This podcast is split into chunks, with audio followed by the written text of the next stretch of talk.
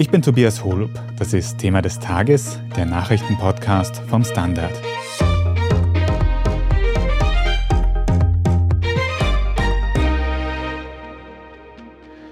Was wäre, wenn man eine der häufigsten Krebsarten ausrotten könnte oder sich zumindest davor schützen? Und zwar gratis und mit überschaubarem Aufwand. In Österreich ist das ab morgen, dem 1. Februar, möglich, denn dann können sich alle 9- bis 20-Jährigen eine gratis HPV-Impfung holen. Das HP-Virus tragen aktuell noch die meisten Menschen auf der Welt in sich. Und das ist gefährlich, denn im schlimmsten Fall kann es Gebärmutterhalskrebs oder auch andere Krebsarten auslösen. Mit der Impfung lässt sich das vermeiden, doch bisher war sie teuer und umständlich. Wir sprechen heute darüber, wie sich das jetzt in Österreich ändern soll. Wir schauen uns an, wie gefährlich HPV wirklich ist und wir fragen nach, für wen diese Impfung sinnvoll ist. Pierre Kruckenhauser, du berichtest für den Standard über alles, was mit unserer Gesundheit zu tun hat. Und was das angeht, habe ich auf Social Media und in ganz vielen Medien in den letzten Tagen immer wieder von der Krankheit HPV gehört und von einer Impfung dagegen. Kannst du uns für den Anfang kurz sagen, warum ist denn dieses Thema gerade überhaupt aktuell? Ja, sehr gern. Ich will dich nur gleich zu Beginn einmal kurz korrigieren. Mhm. HPV ist keine Krankheit. HPV steht für humanes Papillomavirus und ist ein Virus. Und dieses Virus löst Krankheiten aus. Dieser Unterschied ist wichtig. Warum das gerade so aktuell ist, das liegt daran, dass die Impfung ab morgen, also ab 1. Februar 2023, für alle Mädchen und Buben ab 9 bis zum 21. Lebensjahr gratis sein wird. Das war bisher nur für 9- bis 12-Jährige der Fall und nun wird eben die Bezugsgruppe im nationalen Impfprogramm erweitert. Und das ist extrem wichtig, weil das eine wirklich, wirklich effiziente Krebsvorsorge ist. Mhm. Also ist dieses Virus wirklich gefährlich, oder? Also dieses Virus ist durchaus gefährlich, potenziell sogar lebensgefährlich, weil, ich habe es eben schon gesagt, es kann im schlimmsten Fall Krebs auslösen. Das wird übertragen bei engem Schleimhautkontakt, also vor allem beim Sex, aber auch beim Oralverkehr. Es ist ein Virus, das sehr, sehr stark verbreitet ist. Es gibt Schätzungen, man kann das nur bedingt einordnen, aber man geht davon aus, dass ungefähr 40 Prozent aller Frauen zwischen 20 und 25 mit HPV infiziert sind. Und 80 Prozent aller Frauen haben irgendwann in ihrem Leben HPV. Und noch eine Zahl, dann höre ich eh schon wieder auf. Ungefähr 40 Prozent aller Frauen infizieren sich damit innerhalb der ersten zwei Jahre ab dem Zeitpunkt, wo sie sexuell aktiv werden. Also man sieht schon, das ist extrem weit verbreitet. Und ganz wichtig, das gilt natürlich genauso für die Männer.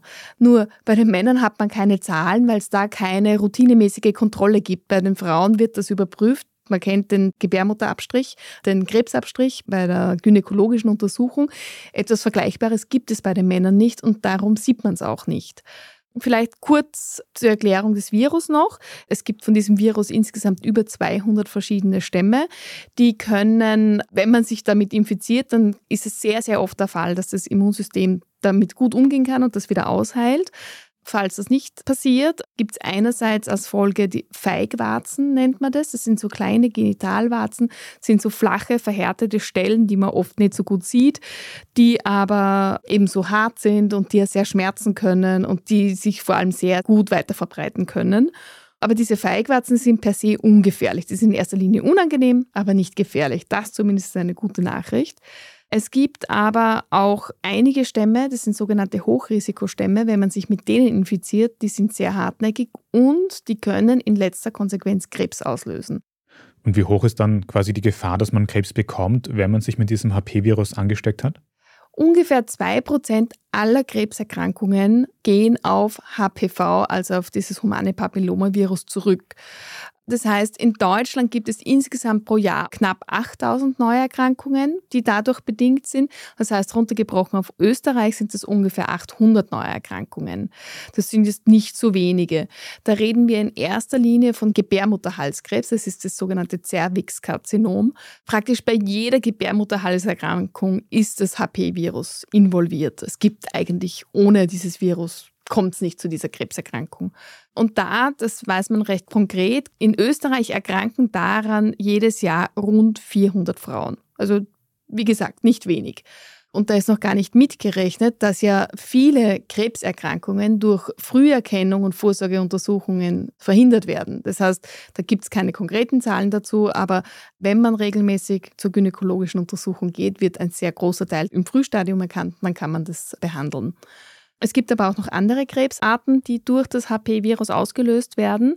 Da reden wir jetzt von Krebs an der Vulva, an der Scheide, am Penis, am After oder auch an den Schleimhäuten im Mund und Rachen und Kehlkopfkrebs. Vor allem der Kehlkopfkrebs wird auch immer häufiger, weil die HP-Viren durch den Oralverkehr eben auch dorthin kommen. Es gibt ein sehr bekanntes Beispiel dafür, das gerade die Jüngeren sicher nicht mehr am Schirm haben, ich sage es trotzdem, der US-Schauspieler Michael Douglas, der ja wirklich großer Kapazunder ist, wenn auch in den vergangenen Jahren nicht mehr so präsent, der ist 2010 an Kehlkopfkrebs erkrankt und der hat es damals schon öffentlich bekannt gemacht, dass das durch HP-Viren ausgelöst war. Da haben damals viele das erste erste Mal überhaupt davon gehört, dass es diese Möglichkeit gibt. Ich muss gestehen, auch mir war es davor nicht bewusst und damals haben nur alle gesagt, mein Gott, was ist denn das? Das spinnt ja so quasi. Das ist das schon wieder für Verschwörungstheorie? Man hat dann sehr schnell klar erkannt, dass es keine Verschwörungstheorie ist, sondern dass es einfach Hardeffekt sind. Mhm. Und gegen dieses Virus gibt es eben auch eine Impfung. Bevor wir darüber noch ein bisschen ausführlicher sprechen, nur mal so hypothetisch. Du hast gesagt, dass die meisten, wenn nicht alle Fälle von Gebärmutterhalskrebs durch HPV ausgelöst werden. Würde das dann heißen, wenn wir theoretisch in Österreich alle gegen HPV geimpft wären, dass es dann in Österreich keinen Gebärmutterhalskrebs mehr geben würde? Das könnte mehr oder weniger so passieren, also zumindest würde es in diese Richtung gehen. Diese Impfstoffe sind nicht gegen alle HP-Viren, sondern es gibt neun Stämme, die da berücksichtigt werden und sieben Stämme davon sind Hochrisikostämme für Cervixkarzinom. Vor allem zwei davon lösen 70 Prozent aller Cervixkarzinome aus. Und diese Impfung deckt eben also die wichtigsten Stämme ab und damit hat man sehr, sehr gute Möglichkeit, dass man das drastisch reduziert beziehungsweise irgendwann sogar völlig eliminiert. Man hat da schon recht gute Daten aus Australien. Da wird bereits seit 2007, seit es die Impfung überhaupt gibt, besteht dort ein nationales Impfprogramm. Seit 2013 sind da auch die Buben drinnen. Und da ist die Inzidenz drastisch zurückgegangen. Da haben von 100.000 Frauen gibt es nur noch vier, die ein Cervixkarzinom bekommen. Und Studien, die zum Beispiel in der Lancet erschienen sind, zeigen, dass man bis 2035, also ist nicht mehr so lang, das Cervixkarzinom wirklich tatsächlich ausrotten kann. Ähnliche Daten gibt es Großbritannien und Portugal. Die haben dort sogar schon 90 Prozent Durchimpfungsrate. In Australien sind es erst 80 Prozent. Also das ist schon wirklich Potenzial drinnen. Mhm. Jetzt hast du gerade gesagt, dass in Australien auch die Burschen geimpft werden. Jetzt muss ich kurz nachfragen, wenn eben Gebärmutterhalskrebs da so ein großes Thema ist bei diesem HPV, ist dann dieses Virus und diese Impfung in erster Linie hauptsächlich relevant für Frauen? Nein, sind Männer und Frauen gleichermaßen betroffen. Also etwa die Hälfte der Krebserkrankungen, die durch HPV entstehen, sind Cervixkarzinome. Die andere Hälfte sind all die anderen Krebsarten, die ich vorher angesprochen habe. Und klar, Gebärmutter haben nur Frauen, aber erstens einmal können die Männer andere Krebsarten bekommen und zweitens, ganz, ganz wichtig, die Männer sind die Überträger. Also insofern sind sie genauso betroffen und es ist genauso relevant. Theoretisch kann ein Mann, der eine Frau mit HPV infiziert, sie umbringen, wenn es jetzt einmal ganz drastisch auszudrücken. Also sind da wirklich auch die Männer in der Verantwortung, die Ausbreitung von HPV aufzuhalten. Und du hast gerade schon gesagt, dass sich HPV eben vor allem durch Geschlechtsverkehr ausbreitet.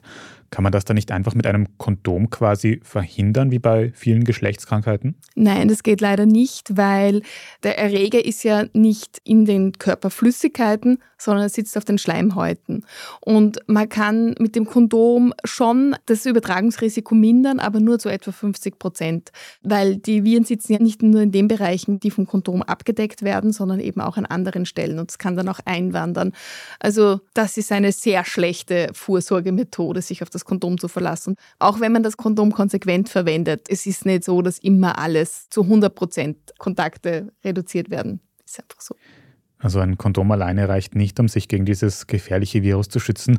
Pia, bring bitte nochmal für uns ganz kurz auf den Punkt. Wer ist die Risikogruppe von diesem Virus? Für wen ist das alles wirklich relevant? Alle, die sexuell aktiv sind. Punkt. Und eben für diese nicht so kleine Gruppe ist dann auch diese Impfung gegen HPV, die wir heute schon ein paar Mal angesprochen haben, sehr relevant. Und wir sprechen jetzt dann gleich noch darüber, was man über diese Impfung alles wissen muss. Aber vorher machen wir noch eine kurze Pause. Bleiben Sie dran.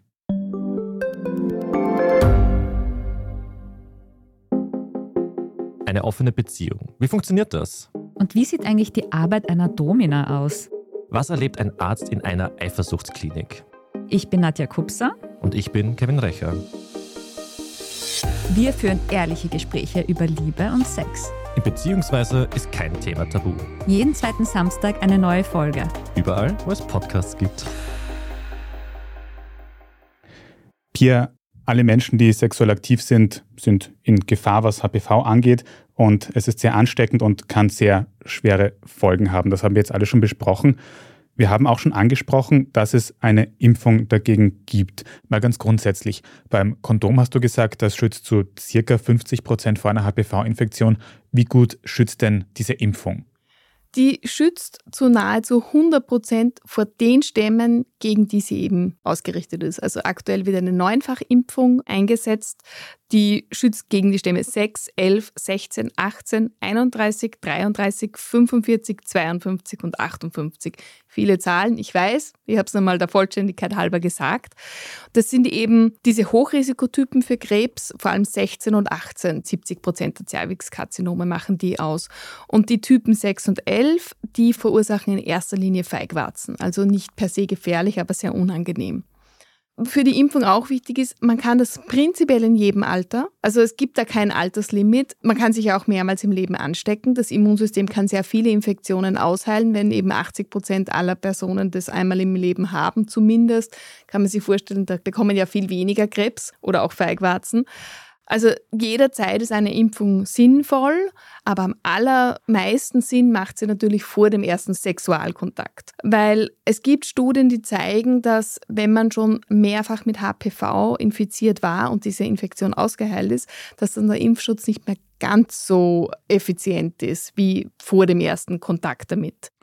Ist das dann auch der Grund, warum diese Gratis-Impfaktion gerade bei 9- bis 20-Jährigen angeboten wird, damit das eben so früh wie möglich vor dem ersten Sexualkontakt auch erfolgen kann?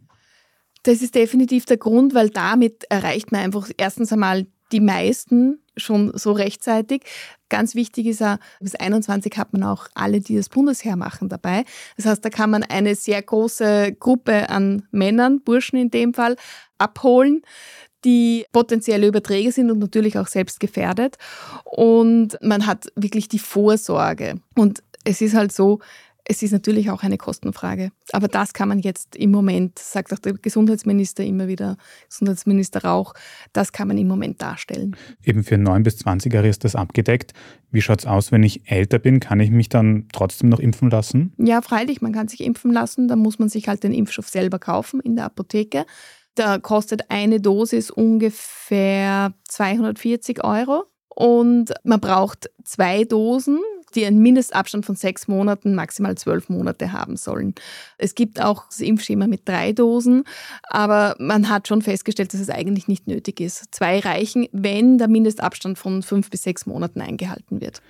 Also zwischen 9 und 20 Jahren ist das jetzt gratis. Danach kann man sich auch noch impfen lassen. Wenn ich das richtig verstanden habe, ist aber trotzdem der beste Zeitpunkt einfach so früh wie möglich. Genau. Der beste, wirklich mit Abstand beste Zeitpunkt oder effizienteste Zeitpunkt ist vor dem ersten Sexualkontakt. Das sieht man eben an diesen Studien in Australien sehr gut, die mit 2007 schon damit begonnen haben und seit 2013 wirklich alle impfen. Weil wenn man sich gar nicht mehr anstecken kann, dann wird natürlich ja die Verbreitung unterdrückt und damit kann man über kurz oder lang oder relativ rasch eigentlich diese Krankheit oder die Ursache der Krankheit wirklich ausschleichen. Mhm.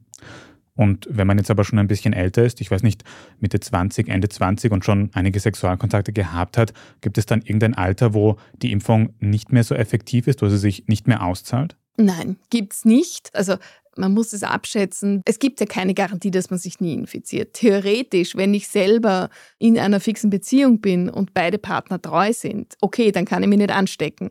Aber jedenfalls, wie gesagt, in jedem Alter schützt die Impfung vor Neuinfektion. Bereits vergangene Infektionen natürlich nicht mehr, auch eventuelle Folgen und sie schützt nicht mehr ganz so effizient wie eben vor Erstkontakt. Jetzt hast du schon gesagt, dass diese Impfung ab dem 21. Geburtstag doch mehrere hundert Euro kostet. Und auch wenn man in dieses Fenster fällt zwischen neun Jahren und 20 Jahren, dass man dann trotzdem sich noch mehrere Dosen abholen muss in einem längeren Zeitraum, das könnte jetzt doch Leute abschrecken, weil es eben ein bisschen Aufwand ist. Ist diese Impfung diesen Aufwand wert? Naja, ich muss ein bisschen Aufwand, wie du richtig sagst, gegen wirklichen Schutz davor, mein Leben zu verlieren, in Relation setzen. Also das ist einmal das eine. Und ganz ehrlich, ich gehe zum Arzt und lasse mir die Impfung reingeben. Das ist jetzt nicht so wahnsinnig viel Aufwand. Das kann man jemandem zumuten. Aber ja, diese Impfung würde ich auf jeden, jeden Fall empfehlen man stellt sich vor, man kann einfach eine potenziell lebensgefährliche Krankheit dadurch einfach verhindern. Und diese Vorstellung, mich trifft es schon nicht, die ist einfach ein bisschen naiv, sage ich jetzt einmal ganz ehrlich. Wir haben da ein sehr gering ausgeprägtes Risikobewusstsein. Aber ich erzähle nur aus meinem, ich bin ein bisschen älter, bei mir war das überhaupt noch kein Thema, diese HPV-Impfung. Gab es auch noch gar nicht per se. HPV war noch kein Thema, als ich sexuell aktiv geworden bin. Aber in den Nullerjahren ist es dann so ein Thema geworden. Und alleine in meinem Umfeld, in meinem engeren Umfeld, gibt es fünf Frauen, die eine Konisation hatten. Eine Konisation ist ein operativer Eingriff, wenn man Krebs im Frühstadium hat. Also beim Krebsabstrich, bei der Gynäkologin oder beim Gynäkologen wird ja geschaut und wenn man dann einen auffälligen Befund hat, wird geschaut, okay, wie weit ist das schon fortgeschritten? Und wenn da schon Krebszellen vorhanden sind am Muttermund, das heilt nicht mehr aus durchs Immunsystem, wenn es einmal so weit fortgeschritten ist, dann kann man eine sogenannte Konisation durchführen. Kann man sich vorstellen, da wird ein Stück des Muttermunds, das betroffene Stück, herausgeschnitten und dann wieder zusammengenäht. Das ist eine sehr effiziente Methode zur Verhinderung, aber es ist schmerzhaft und es ist unangenehm und am Ende des Tages hat man dadurch ein etwas erhöhtes Risiko für eine Fehlgeburt, weil der Muttermund eben einmal beschädigt wurde. Also so ohne ist das nicht und eben allein in meinem Umfeld fünf Frauen und ich kenne drei Personen, die Feigwarzen hatten. Die sind zwar per se nicht gefährlich, aber sie sind unangenehm, sie können schmerzen und man behandelt sie und diese Behandlung ist auch nicht lustig. Die tut wirklich weh, weil da werden diese Warzen quasi weggeätzt.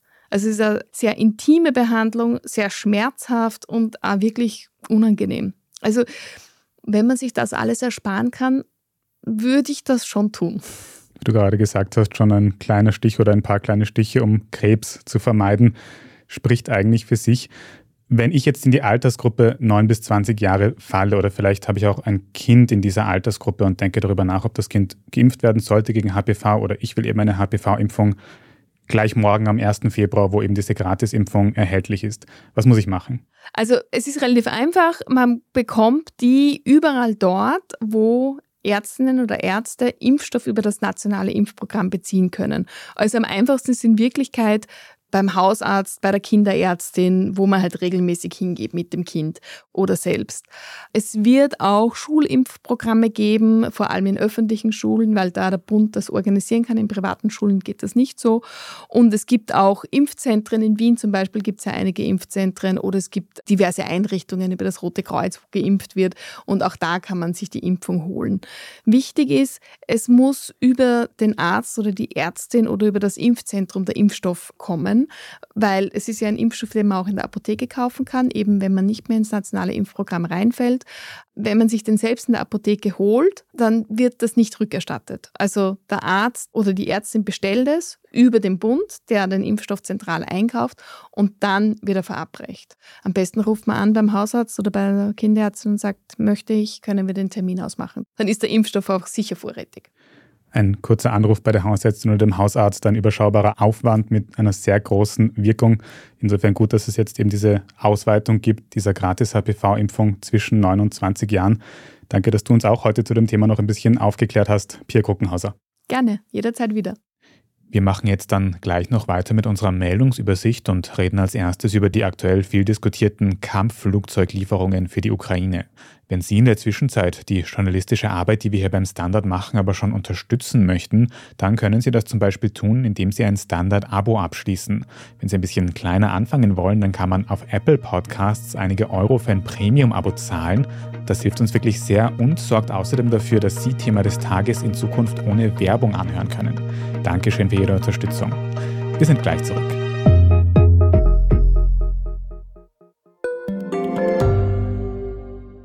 Frisst die Inflation mein Erspartes auf? Soll ich mein Geld in Aktien stecken? Und wie funktionieren eigentlich Kryptowährungen?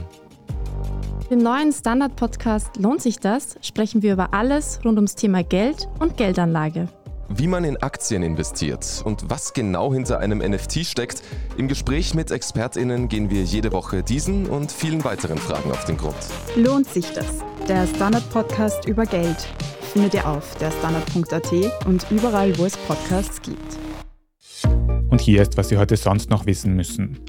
Erstens, die USA und Deutschland wollen wohl vorerst keine Kampfflugzeuge an die Ukraine liefern. Eine Journalistin hatte US-Präsident Joe Biden gefragt, ob er Jets vom Typ F-16 in die Ukraine schicken wolle. Die knappe Antwort: Nein. Auch aus Deutschland gibt es eher ablehnende Signale. Außerdem dürfte die deutsche Bundeswehr auch gar keine passenden Modelle in ihren Beständen haben. Die Forderung nach Kampfflugzeugen kommt wenig überraschend vom ukrainischen Präsidenten Volodymyr Zelensky. Die Debatte hat nach der Zusage von westlichen Panzerlieferungen wieder Fahrt aufgenommen. Zweitens, seit dieser Woche gibt es neue Förderungen für E-Autos. Für Private werden die jetzt mit 5000 Euro gefördert. Für ein Hybridauto mit gewisser Elektroreichweite sind es noch immer 2500 Euro. Mehr Infos gibt's online unter umweltvorerderung.at. Drittens, im aktuellen Korruptionsindex von Transparency International hat Österreich ganze neun Plätze verloren und steht weltweit nur noch auf Platz 22 der am wenigsten korrupten Länder. Laut dem Verein liegt das an großen medienwirksamen Fällen wie der Inseratenkausa rund um Sebastian Kurz. Abhilfe schaffen könnte laut Transparency International zum Beispiel ein neues Informationsfreiheitsgesetz. Und viertens, die österreichischen Kandidatinnen für den Eurovision Song Contest stehen fest, wie der ORF gemeldet hat. Das ist Selina, das ist Thea und wir vertreten Österreich beim Eurovision Song Contest. Thea und Salina haben sich bei einer Castingshow kennengelernt und bisher noch keinen gemeinsamen Song veröffentlicht. Bald soll sich das aber ändern, denn am 8. März will das Duo seinen ESC-Song vorstellen. Das ist der Weltfrauentag. Bisher wollen sie zu ihrer neuen Nummer nur so viel sagen, es wird ein cooler Uptempo-Pop-Song. Der diesjährige ESC findet am 9. Mai im britischen Liverpool statt. Mehr Infos zu Taya und Selina lesen Sie auf der Standard.at. Dort finden Sie auch alles weitere zum aktuellen Weltgeschehen. Falls Sie uns hier bei Thema des Tages jetzt noch irgendetwas sagen wollen, dann schicken Sie gerne eine Nachricht an podcast.derstandard.at. Wenn Ihnen diese Folge des Podcasts gefallen hat, dann abonnieren Sie uns am besten gleich auf Ihrer liebsten Podcast-Plattform. Bei der Gelegenheit können Sie gleich auch eine gute Bewertung oder einen netten Kommentar dort lassen, damit uns noch mehr Menschen finden können. Wenn Ihnen der Podcast besonders gut gefällt, dann können Sie uns aktuell noch für den Ö3 Podcast Award nominieren. Es geht ganz einfach und den Link dazu finden Sie in der Beschreibung dieses Podcasts. Dankeschön für jede Unterstützung. Ich bin Tobias Holub. Danke auch fürs Zuhören und bis zum nächsten Mal.